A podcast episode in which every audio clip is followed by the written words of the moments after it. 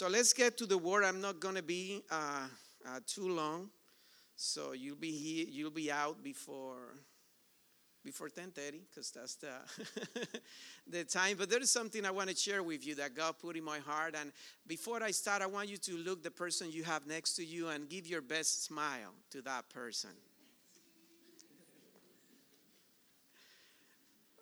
But I want you to look that person for a few seconds uh, one more time. You see that person smiling next to you? Behind that smile, that person that you see there have gone through situations and things in life that you have no idea.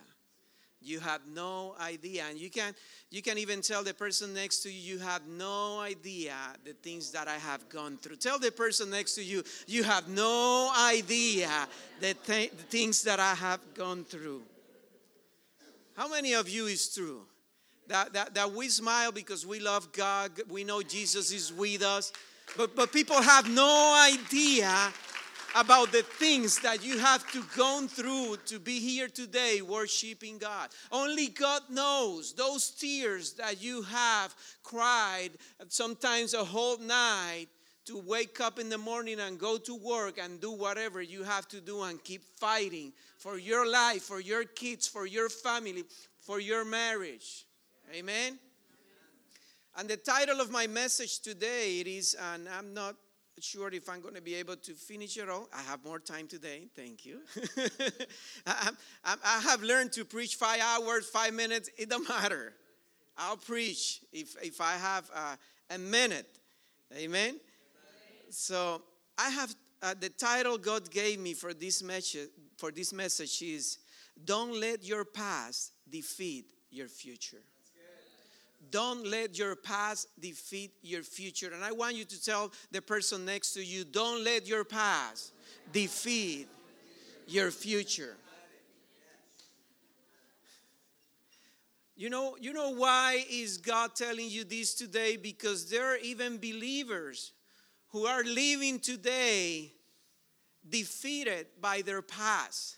And it is time that we stand up and we forget about the past and we start moving to the future, to the great future and the great blessings that God has for you. It is time for us to receive Jesus' healing and forget about the things that we have gone through and, and reach out to the blessings that God has for you. There's too many people, even believers, living in, in shame, living feeling guilty for mistakes they made in the past when God has already forgiven them. The God doesn't want you to live in, in guilt. So there is a lot of people that haven't have not been able to overcome trauma. Say with me, trauma. That that doesn't even sound good. Trauma. Trauma. When I was growing up, with my brother, he, he, he, we used to fight, but he was older, so I got a lot of physical trauma. Boom.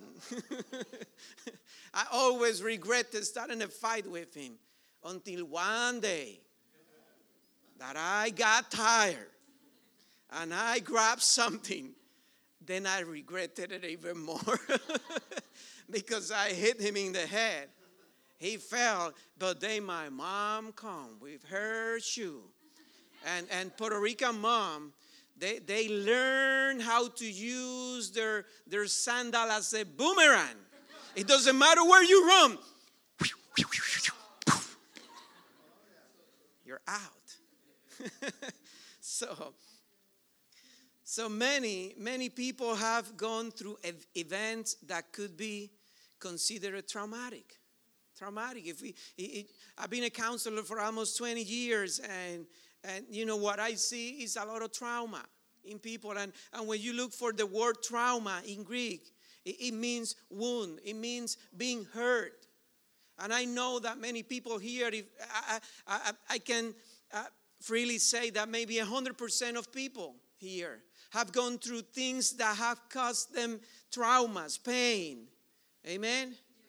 And how do you know if something have caused you emotional damage? How do you know?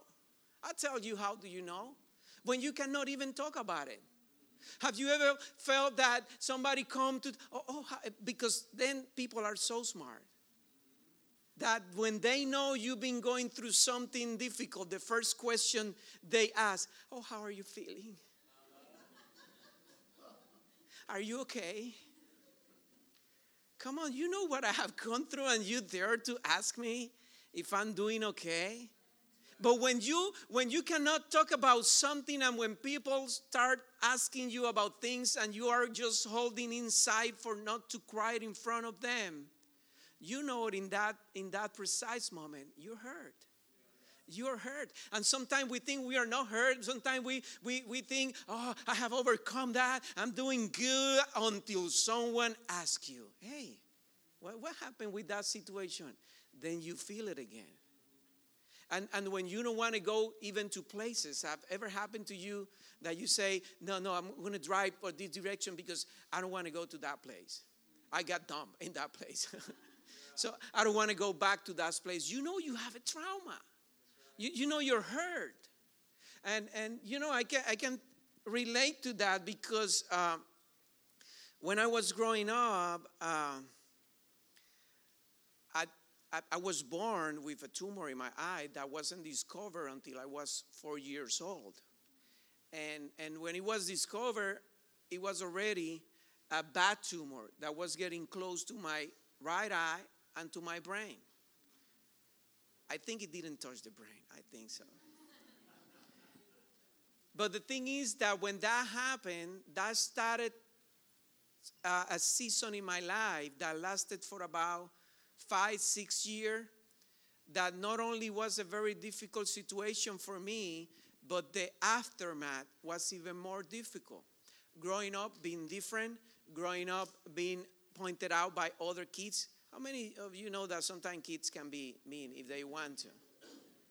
And, and you know, I was so so traumatized with that that I spent so many years in hospitals that I could not even smell alcohol. Because you know if you go to a hospital it smells like alcohol. So only smelling the alcohol would, would make me nauseous nauseous. So that's how you know that something god needs an intervention do an intervention in your heart because you're hurt. But I can tell you today that I can speak about this freely, not because I have forgotten, I can tell you in details. One day, if we sit down, I remember the hospital, I remember all the surgeries, I remember all the treatment, but it doesn't hurt anymore. Why? Because Jesus healed me. Jesus healed me. But if I would have allowed that to take over my thoughts, to take over my mood, to take over my heart, that would have defeated my future. I would have been a pastor today. I would have been, I, I would not been married. I would not have my kids. I would not have what I'm doing right now because I would have allowed my past defeat my future. And I came today not to minimize whatever have happened to you because only you know how much pain you've gone through. Only you know, and even if you try to explain it, people will not understand. But I came to tell you Jesus is real. The Holy Spirit is real and He can heal you and He has a new future and He has greater things. And the old things are gone and God is bringing new things. Amen. How many of you? Let's give God a big applause. And you know, those sometimes those traumas follow you to church. Some people are in this church, they came from another church, they just want to sit, be sit, seated down in a corner. They don't want to do anything, they don't want to serve because they were hurt at the church they came from. So now they don't want to do anymore the things they used to do for God. But let me tell you, God has given you talents. God has given you gift, and He want to use you again. And you are an instrument of blessing to other people. And it don't matter at the other place they didn't value you. God still valuing you, and He will use you again. Amen. You're not the only one who has been traumatized. There's people in, in the Bible that, that we can see they also went through things that caused them trauma. How many know about Moses? Moses was traumatized. so traumatized that he ran away for 40 years. And when God went after him, telling him, Hey, you are the guy, you are the one, Moses started arguing with him, I'm not the guy. God, you are the guy, I'm not the guy. You remember that conversation between God and him at the point that God got upset eh, because Moses started putting excuses. Sometimes we start putting God excuses using the things that we have gone in the past. And it is time for let God do something new in our life. How many of you have heard? How many of you have heard somebody says, "Oh, I'm not I'm not going to get in love again. All men are the same." Have you heard that? All men are the same. They just want control. They just want, I, am not going to fall into love again. No, we are not all the same. How many, how many agree with me? Moses had a trauma. Joseph had a trauma. Remember the story of Joseph? He was sold by his brother. He was rejected by his brother. He ended becoming a slave to at the end after he passed even through prison then uh, uh, being put as a second in, in egypt but joseph had a trauma how do I know Joseph was traumatized? Because even when he got into the power, into the position of power, he didn't make any intent to reach out to his family. He decided it's better for me to forget about my family. It's better for me not to ever go back to them. It's better for me not even uh, talk to them. How do you know that, Pastor? Because, because the name that he put to his first son Manasseh. How many know about his first son? Let me let's go to the first Bible verse. I'm supposed to use Bible verses, right? If I'm teaching the Bible.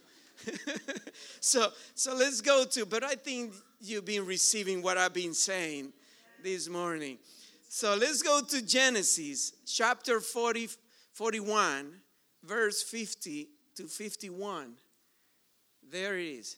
During this time, before the first of the famine years, two sons were born to Joseph and his wife, Asenath, the daughter of Potiphera, the priest of On. Joseph named his older son Manasseh, for he said, God has made me forget all my troubles and everyone in my father's family. He, he, underst- he understood in his heart that it was better for him in order to overcome the pain that he went through living in his house to forget about his family. And he was so sure about this that he named his older son Manasseh. I, he, God, he, he thought it was God. He thought it was God. Was that really God's will? No. How do, I, how do I know it wasn't God's will? Because God brought them to Him. Really? They came to Him. What is always God's will? Restoration, Amen. healing, unity. Does that mean that you have to become best friend again with that one who betrayed you? No, no, no, no, no. But it means that in order for you to keep moving forward to the new things that God has for you, you need healing. You need to make the decision to forgive those that hurt you in life. And if I have to say this every time I'm coming, I will. Forgiveness is not a feeling. When somebody do something uh, bad to me of any member of my family, I don't feel about forgiving. You know what I feel? About killing, about killing. That's how I feel. If that person betray me, betray my family, did something bad, my mind betray me, and I start thinking about, oh God, how can I think things like this? Forgiveness is a decision of the heart. Forgiveness is a decision. When you make the decision against your feeling, then God can start healing your heart and your emotion, and you can start feeling better. And then you can see that person. God bless you. I love you. Bye bye. And, and, and you don't have anything else against that person. You cannot live like that because God says in the Bible that over everything, guard your heart. Guard your heart. So, if there is something that we have to protect ourselves in the middle of situations, or traumatic situations, is guard our heart. Forget about the body. Forget about the finances. Forget about whatever they t- took from you. Guard your heart. Guard your heart. Because as you guard your heart, you're gonna you're gonna continue being happy. You're gonna continue receiving God's blessing. Guard your heart. Amen. How many can say amen? amen. How many are receiving? So for Joseph, it was easier. Let's just forget about them. Boom, problem solved. It's not like that. When we try to bury, you know, past traumas without receiving the proper healing, those traumas come out like zombies in the night. I'm here. Really? I thought I was good already. No, I'm here. And they and they they go after you. They go after you. So it's better to come before God and ask God, God, heal me. Heal me. I need healing. Amen. Say this with me, Jesus. I receive your healing. Heal me in the name of Jesus. Amen. Amen. Let's go to Psalm 147 and I'm going to stop in a little bit because I want to pray before we finish today. The Bible says in Psalm 147, verse 3, it says, He heals the brokenhearted and bandages their wounds. He healed the brokenhearted. God knows that our heart at some point in life will be broken. It doesn't matter how much faith you have, it doesn't matter how Christian you are. You're going to go through situation that will hurt you, will, will touch the deep of your heart. And it's necessary for all of us come back to Jesus for healing. For healing. We cannot pretend that nothing's happening. We cannot pretend and, and keep walking when we know we are bleeding, we're bleeding, we're bleeding, but we try to keep walking, ignoring those situations in our life. Eventually, you're going to fall. Eventually, you're going to run out of strength. You need healing. That bleeding needs to stop. Amen. God heals the trauma. We need to bring out traumas to the Lord and love again and, and take the risk to love again. If, if that didn't work, you know, you, you didn't lose. He lost. She lost. You still here. You worshiping God. He didn't deserve you. She didn't deserve you. If they took something from you, there's new things coming your way. There's new houses coming your way. If they if they got rid of you in your job, there is a new job coming your way. There is new resources coming your way. Forget about them. Don't don't keep thinking about the things you lost when God is thinking about the new things he has for you. Don't let your past defeat your future. Amen. Amen. And then and then, uh, because you know, traumas, one of the, the, the, the, the things that we have to be careful when we go through difficult situations is that traumas create fears. Uh, how many of you know fear is not from God? Fear works like faith. Faith works believing the word of God. Fear works believing the threats of the devil. So when there is fear, faith goes out. When faith comes, fear has to go. And say with me, fear has to go. Fear has to go in the name of Jesus. Fear has to go. Because fear will defeat you. Fear will make you sink in the middle of your trouble. How many of you know that as long as Peter was in faith, he was walking over the water, but as soon as he started paying attention, oh no, this is too difficult. How I'm going to pay for this? How I'm going to do this? This is too difficult for me. He started sinking. Because in the moment that we allow fear come in our heart, faith stop working for us. We cannot live in fear. God has not given you a spirit of fear. So the Bible caught fear on a spirit because it comes from the devil, it doesn't come from God. Whoever tells you, oh, some fear is good, they're lying to you. Fear is not good. You know, fear is something that we have learned. Why we have to watch out for little kids? Because they have no fear. They want to climb, they want to cross the street, they want to do everything, and you tell them, No, a car can uh, uh, drive over you. He looks at you, What are you talking about? I can cross if I want. But we start, no, don't go out at night. You know, uh, in Spanish we say the cuco is there. It's gonna, it's gonna eat you. You know, uh, uh, don't, don't, you know, don't get wet in the rain. You're gonna get sick. So, so we start putting fears in in our kids the same way somebody put fear in us. So that's when we start believing more the threats than the promises. So fear has to go.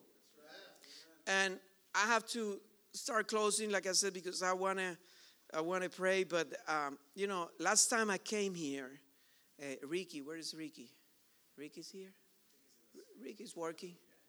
Ricky's working, but but you know Ricky, the guy who who who, who play guitar, he play uh, acting bass. And you know, you, you, you see him doing many things. Uh, like Jonathan, he, they go around. He, he, he, he spoke about the, the situation. This is, you know, and I'm going to say it because he said it. It was the, the testimony about the, uh, his first kids that, he, that they lost. I, you know, I can't imagine when he was talking about this. I, I, I told myself, I cannot imagine how much pain they went through when that happened. But they look so happy now. They're worship, both worshiping God, serving God. They didn't let their past defeat their future. And the same way I have come to tell you, don't let your past defeat your future. This is a new season in your life. God is doing something new. God wants to bless you. He wants to restore you. He wants to restore the things you have lost. He's ready to bring you back whatever you need. If it's uh, spiritual, physical, financial, God is a great God and His plan are plans of good to give you a good future and the desires of your heart. How many of you can give God a big applause. Thank you, Lord. Thank you, Jesus. But before our prayer, hermano, we have to be careful because, you know, our mind sometimes betrays us. Because our mind has been so programmed to react in a certain way that even when you want to do something different according to God's will, if you are not paying attention, your mind will, will bring to your heart things that are not good. I give you an example. And I will tell you something which that is the truth, but your mind will tell you a lie. I'm to test you now. Are you ready? I'm, I'm a psychologist, so I'm, I'm, I'm good testing minds, people. But I'm to test you, and I'm to prove you today, now, how your mind after going to traumatic situation can continuously tell you something that is not what God is trying to tell you. I will tell you something is true. You see those two beautiful daughters, Vangeli and Vidali. They they are the two daughters that I had with my first wife. And and Minelli have helped me all this year to raise them up. What is your mind telling you? Oh, the pastor is divorced. Also, oh, Minelli's not his first wife. No, she's my first wife and only one. But I'm telling you the truth. I have those two beautiful daughters with my first wife. She's my first wife and the only one. But your mind immediately told you, oh, he's divorced. What a great woman that has been with him. I, I will tell you again. I'm pretty sure most, how many of you, be honest, thought that she wasn't my first wife or I was divorced? Okay. Okay, I will tell you, we test you again. I will test you again. I will give you another chance. How many of you know that God is a God of opportunities? And because I serve God, I will give you another opportunity. I will tell you something that is true. Again, it is true, but your mind will tell you a lie. Are you ready for this? oh, I'm enjoying this so much. Okay, okay. Here it is. Here it is. Time is running out. This is the truth. I spent 10 years in prison. This is the truth. I spent 10 years in prison. And I can tell you today, it wasn't easy. Being in prison for 10 years, it wasn't easy. And I spent, and my wife is here, she's my witness, my daughters. I spent 10 years in prison. What is your mind telling you? Oh, so the pastor was a, a criminal? He was incarcerated? No, I was a mental health counselor. I was 10 years in prison counseling inmates. I'm a mental health counselor. I work in the prison. I was in prison for 10 years, working. Working. No serving time, working. But what did your mind tell you immediately? He was incarcerated. what are we doing here in with this room with him? what is the exit? So I just came today to tell you God want to do something new. He's ready to heal you. He's ready to give you a new future. He's ready to bless your life and heal you for, from any trauma, any painful situation. And I don't have too much time, but I will ask you to stand up.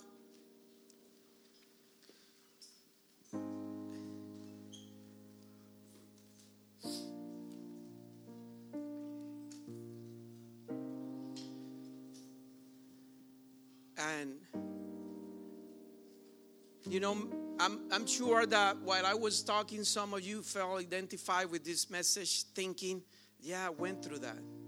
But I'm sure also that there is people here that right now are going through that.